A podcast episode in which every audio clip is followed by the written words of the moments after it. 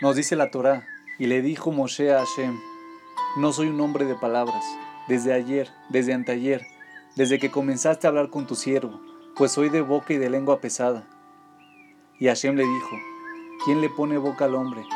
¿O quién lo hizo mudo, o con los ojos abiertos, o lo hace ciego? Yo. Y ahora ve, y estaré en tu boca, y te enseñaré lo que hablarás.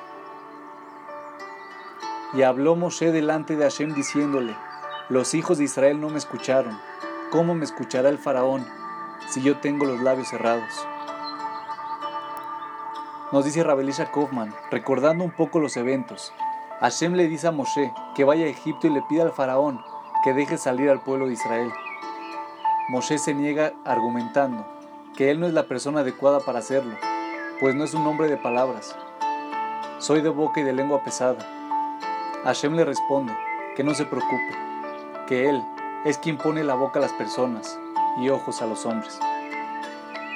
Uno asumiría que a partir de ese momento Moshe se tranquilizaría, pues Hashem lo curaría del problema que tenía. Sin embargo, poco después, Moshe le vuelve a decir a Hashem que no puede ir a hablar con el faraón, pues tengo los labios cerrados. ¿Qué pasó entonces con el ofrecimiento de Hashem de curar a Moshe?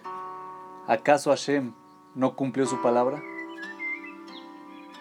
El Ramban responde que efectivamente Hashem le dijo a Moshe que podía curarlo, pero no lo hizo porque Moshe no se lo pidió.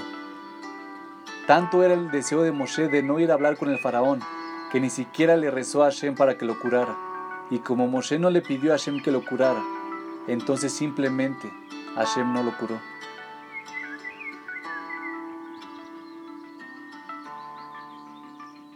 Vemos acá que lo ideal era que Moshe hablase directamente con el faraón. Después de todo, ese era el plan divino original.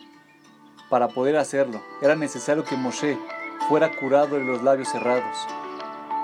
Aún así, dado que Moshe no le pidió a Hashem que lo curara, Hashem no lo hizo.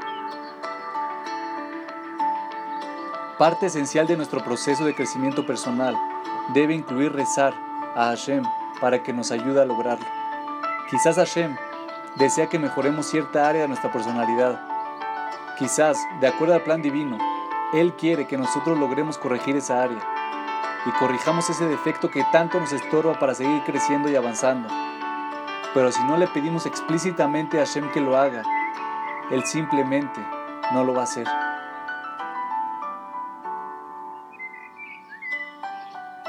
Aprendemos acá que el crecimiento personal debe incluir a Hashem en el proceso. Con mucha frecuencia asumimos que el crecimiento personal es algo que nos debemos a nosotros mismos, que debemos llevarlo a cabo como parte de nuestro desarrollo, que es parte de nuestra salud emocional para poder mejorar nuestras capacidades, nuestras relaciones interpersonales o tener más éxito en nuestra vida profesional. No es así. El crecimiento personal es también parte de nuestra relación con Hashem y por lo tanto debemos incluirlo en nuestros esfuerzos.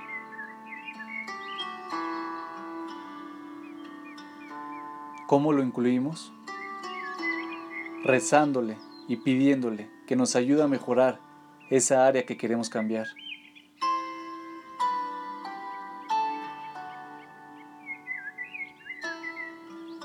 Hashem busca ayudarnos y lo hace continuamente, pero debemos pedirle que lo haga. De este modo, nuestro crecimiento personal se vuelve parte de nuestra relación con Él y adquiere un carácter espiritual, más allá de simplemente tratar de ser mejor persona en un nivel emocional.